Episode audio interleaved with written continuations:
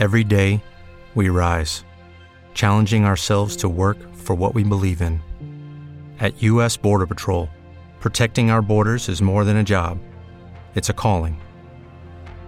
Agents answer the call, working together to keep our country and communities safe. If you're ready for a new mission, join U.S. Border Patrol and go beyond. Learn more at cbp.gov/careers.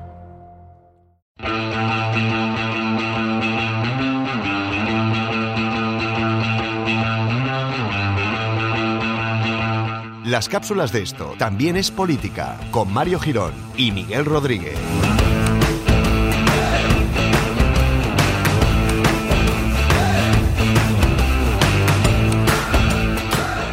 Hola amigos, ¿qué pasa por vuestra casa? Eh, bienvenidos a esta cápsula de conocimiento político que venimos a traeros en este jueves maravilloso. Prefallas, tengo que decir. Estoy muy tenso con ese tema. ¿Pero te fallas? Sí. Ahí, Porque voy, a, porque voy a ir a verte a los estudios secundarios a los estudios secundarios. tener. y a ver qué, qué me- por dónde me llevas. Bueno, pues a ver monumentos, falleros y petardos, Hombre, pues muy bien. ¿vale? Petardos es lo que más me gusta ver después del Prado. Y petardas, vale. Bueno, vamos... Ya y petardos también. Buah, hay un montón. Vamos con la cápsula de hoy en la que vamos a tratar un tema muy actual, por lo menos de esta semana, y que va a traer mucha cola, supongo, de aquí en adelante, como lleva trayendo desde que se inició al Prusas. y lo que nos queda, oiga. Y lo que nos queda.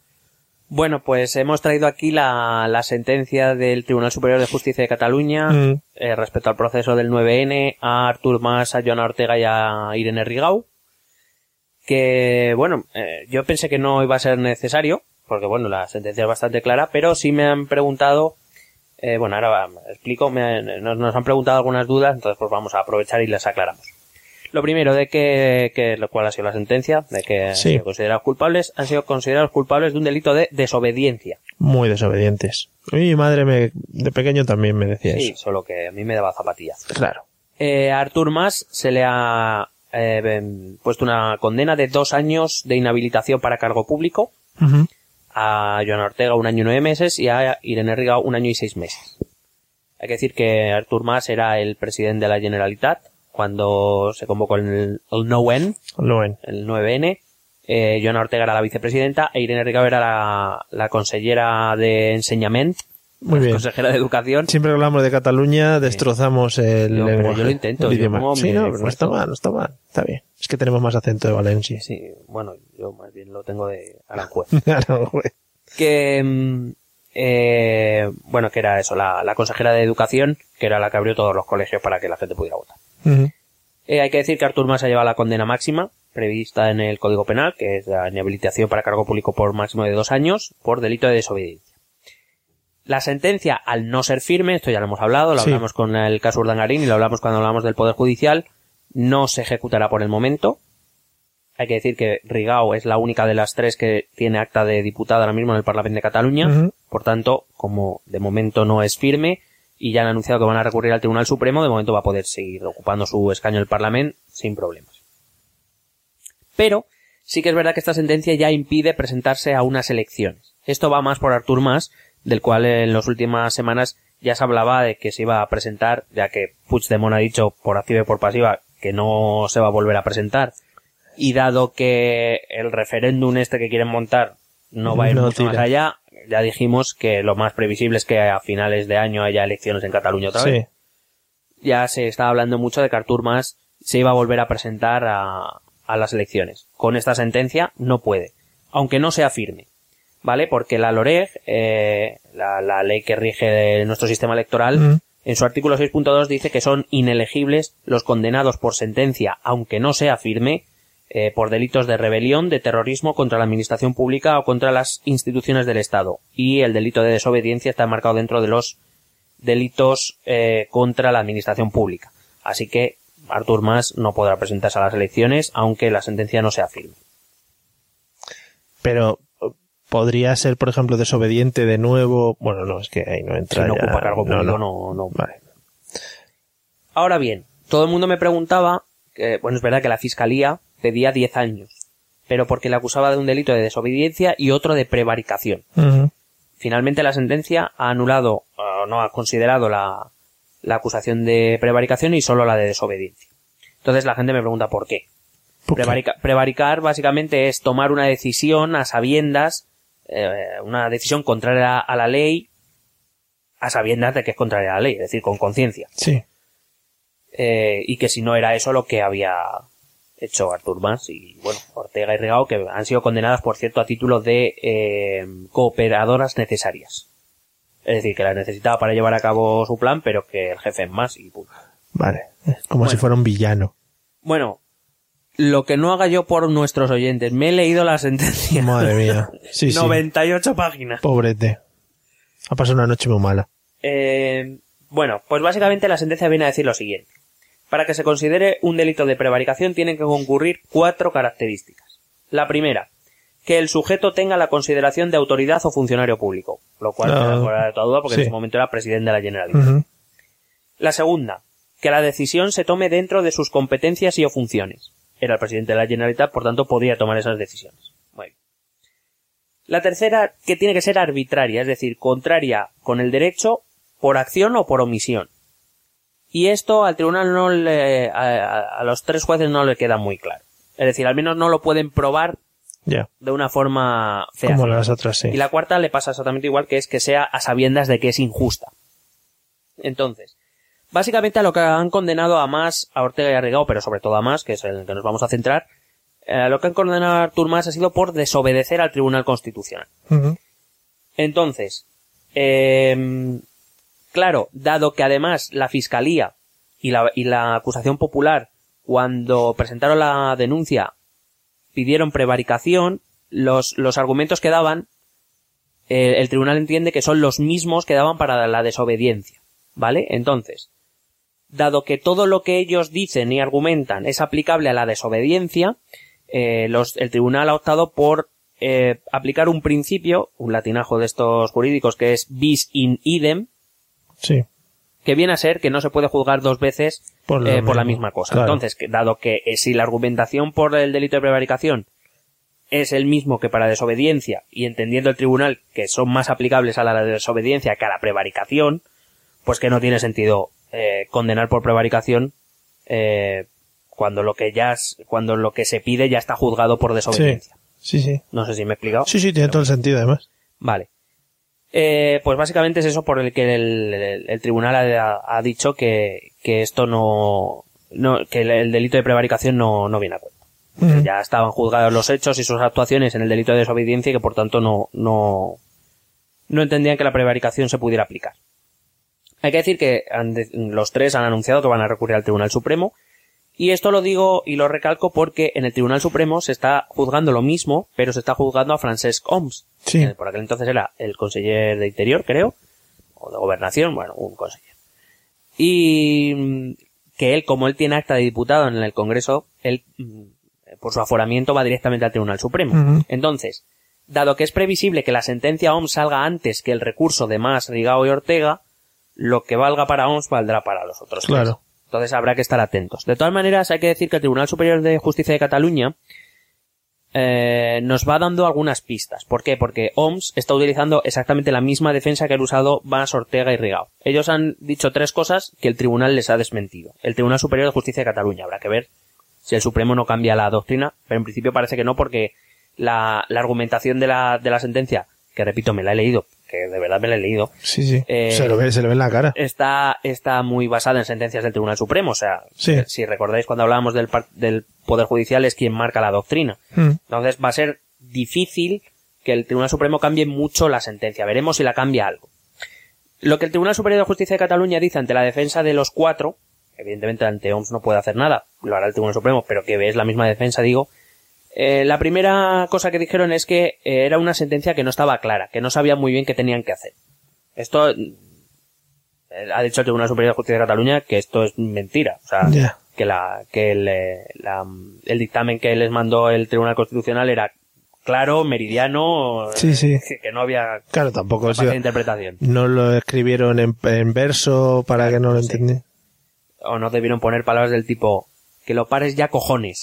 claro, ¿sabes? claro. A lo mejor eso es suficientemente claro. O, o dibujos muy grandes. Stop. De señores poniendo la mano ahí. ¡No! Sí, y la enfermera de los centros, así decir. Sí. no, no, no. Bueno. La segunda es que no habían recibido notificaciones personales. Lo que dice el tribunal es que es una resolución judicial como cualquier otra y que no necesita notificaciones individuales en forma de amenaza o de aviso, porque es una resolución judicial que deben conocer, porque para eso además las resoluciones se publican. Y la tercera era que eh, dijo Artur Mas, y lo mismo han dicho los miembros de su gobierno, que eh, ellos eh, estaban en un conflicto entre hacerle caso al Parlamento de Cataluña o al Constitucional. Vaya. Lo que viene a decir el tribunal es que eso es un debate falso, que eh, estamos en un Estado de Derecho y que todos nos, eh, nos debemos al imperio de la ley, al marco de la ley, que por tanto no hay debate posible. Si va algo, algo va en contra de la ley, da igual que te lo mande el Claro. sur, surcorda o el rey. Vamos a votar si se puede matar gente ahora en el Parlamento Claro. de Asturias. No, es que están diciendo que igual se puede matar. Ah, bueno, entonces sí. Entonces, pues básicamente eso sería. Entonces, lo siguiente, el siguiente paso que habrá que esperar es la sentencia a OMS, que es probablemente, como digo, saldrá antes que el recurso a, de, de más a Ortega y Rigao, y lo que valga para OMS, como digo, repito, valdrá para los otros. De todas maneras, a Martur ya ha anunciado que llegará a Europa si es necesario, lo que no Sí, sé es que espera que haga Europa. O a, o a la luna, que está ahí un, nuevo- un tribunal nuevo. Que el señor Oms estuvo un poco subidito, ¿no? El día de cuando estuvo declarando en el Tribunal Supremo. A mi juicio sí, además, pero bueno, entiendo que lo tomaron como un espectáculo de, Claro. de un poco, digamos, un evento independentista más. Sí, sí, sí, parecía eso, que estaba haciendo un meeting. Esa es, esa es la cuestión que, vamos, yo no, no sé, pero cuando... La verdad es que no, no pude seguir el juicio entero, pero yo entendería que un juez le dijera, oiga, que, yo he venido aquí a por unos hechos, a mí no me cuente historias. Claro, claro, que me está contando. Pero bueno, decirle, es verdad que decirle a- delante de un juez mm, de lo que ustedes decidan, Ya, me la futuro paso. claro, nosotros emitimos sentencias, ¿sabes? No, no- Claro, no- no estamos aquí para decirle, bueno.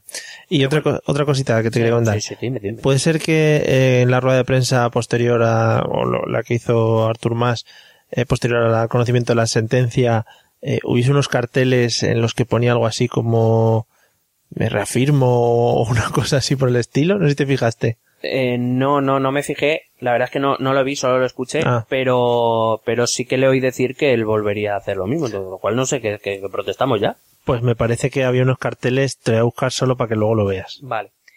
Que, mm, de todas maneras, yo no sé si has oído también, bueno, lo primero eso, que, que mucha gente diciendo qué barato sale dar golpes de Estado en este país, hombre, que, que hay diferencia. Vamos a tomar las cosas en su medida, ni tanto ni tan claro. Segundo, tampoco los que salgan como Pablo Iglesias o Ada Colau a decir que, que es muy triste que en España se condene por poner las urnas.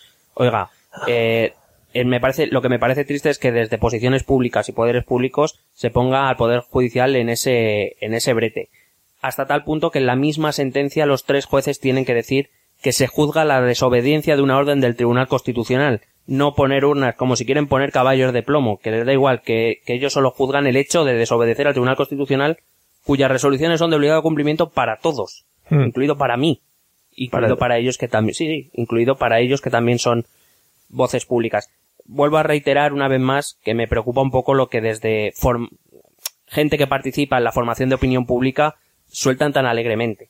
Eh, porque es muy fácil ahora ponernos todos en contra de los jueces, pero los jueces han hecho lo que se les pide que hagan. Pero ¿y cuánto hay ahí de creencia personal al ser tan radical y cuánto hay de teatro porque tienes que hacerlo para tu partido? Pues es que yo creo que hay mucho teatro. Evidentemente Pablo Iglesias es un tipo muy inteligente, como él se encarga de recordar cada vez que dice, saca sus, sus 13 matrículas de honor, lo cual no es nada fácil. ¿eh? O sea, hay que sí, reconocérselo y efectivamente es así. Además es un tipo muy inteligente y estoy convencido de que sabe lo que hay, que los tres eh, jueces de miembros del Tribunal Superior de Justicia de Cataluña lo que han hecho es juzgar la desobediencia a una resolución del Tribunal Constitucional y que evidentemente estamos de acuerdo y ya lo hemos dicho muchas veces que metiéndonos en juicios no se arregla el problema, pero saltándonos la ley tampoco. Y, y, y el poner al Poder Judicial en ese brete de decir eh, es que están condenando a gente por poner las urnas. No, no. Que si en vez de unas hubieran puesto papeleras, que les daba igual, que la sentencia hubiera sido la misma. Claro. Bueno, mira, tengo aquí antes de terminar la imagen del- de la rueda de prensa que comentábamos y si yo no lo traduzco mal dice o tornaría a hacer, que la traducción sería lo volvería a hacer. Sí, que es una frase muy querida por nosotros. Muy querida. Por cierto. Se ratifica fervientemente en que lo volvería a hacer. Pero lo que te iba a decir, me jode mucho el tema de creación de carteles para este tipo de cosas. Es decir, eh, no me gusta que para los partidos políticos se gasten mucho dinero en creación de carteles, ya sea para calles, para mítines, para lo que sea. Una mierda. Mm, ¿Tú crees que si, si nos pusiéramos a quitar gastos superfluos ahorraríamos un pastizal? En fin, sí, muchísimo dinero. Eh, perdona a todas las empresas familiares que trabajen con el cartel, porque hay mucho artista del cartel en España. Hay mucha gente que hay muy buen cartel en España. Bueno, pero hay casos y casos. Tú imagínate eh, todos los que hacen los, los carteles de los toros. Ahí hay una empresa muy gorda detrás de eso. Eh, Que los pinta a mano, además. Antes se pintaba mucho a mano, ¿eh? El tema del cartel. Cuando en los cines del centro de Madrid se ponían los carteles, se pintaba mucho a mano. En los cines Roxy. En la- las marquesinas. ¿Qué Las marquesinas. aquellos, eh. En fin, eh, nada más, ¿no? Es del señor Artur Mas y sus amigos. Mm, nos veremos en la siguiente. Nos veremos en la próxima. Seguiremos la pista a las resoluciones de los diferentes tribunales donde se estén moviendo este tema. Eh, el señor Frances Combs y el se- está muy guapo eh, Frances Combs porque puedes eh, juntar el nombre y el apellido. Sí, de hecho yo digo francés coms. Frances Combs, Frances Combs. Bueno, seguiremos la pista y os iremos dando datos sobre, sobre nuevas noticias que vayan apareciendo. Nos vemos en el próximo episodio, ¿te parece? Nos vemos. Ten cuidado que es el de posfallas. No llegamos. Yo creo que no. bueno, vamos a ver si salimos de la quema. Amigos, nos vemos. Un saludo. Besete.